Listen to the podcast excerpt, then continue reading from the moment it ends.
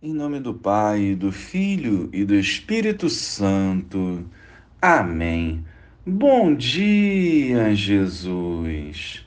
A Ti confiamos nossos passos e pedimos a graça da conversão diária. Que o Evangelho nos purifique e nos desperte para a vivência plena da santidade. Amém. Naquele tempo, quando Jesus e os seus discípulos estavam reunidos na Galiléia, ele lhes disse: O filho do homem vai ser entregue nas mãos dos homens. Eles o matarão, mas no terceiro dia ele ressuscitará. E os discípulos ficaram muito tristes.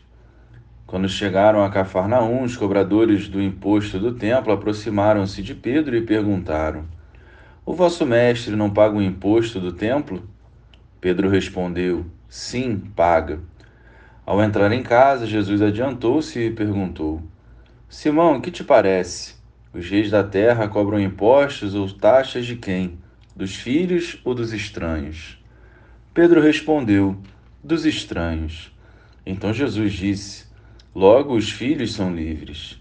Mas para não escandalizar essa gente, vai ao mar, lança o anzol e abre a boca do primeiro peixe que pescares. Ali encontrarás uma moeda.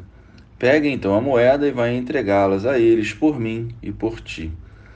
Louvado seja o nosso Senhor Jesus Cristo, para sempre seja louvado. Num primeiro momento deste evangelho, Jesus relata aos discípulos como será sua morte e ressurreição, visando prepará-los para quando viesse a ocorrer. Os discípulos estavam aos poucos progredindo na fé e em cada oportunidade, Jesus transmitia os ensinamentos do Pai, por mais duro que fosse. Jesus não os omitia da verdade.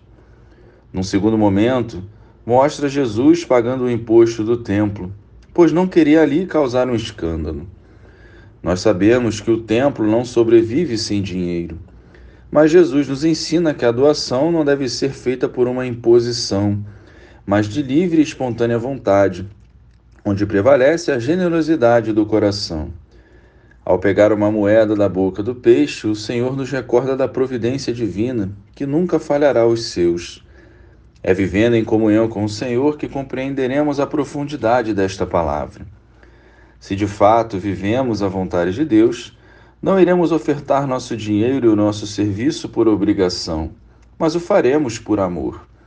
Nas maiores dificuldades, jamais esqueçamos que o Senhor também nos providenciará.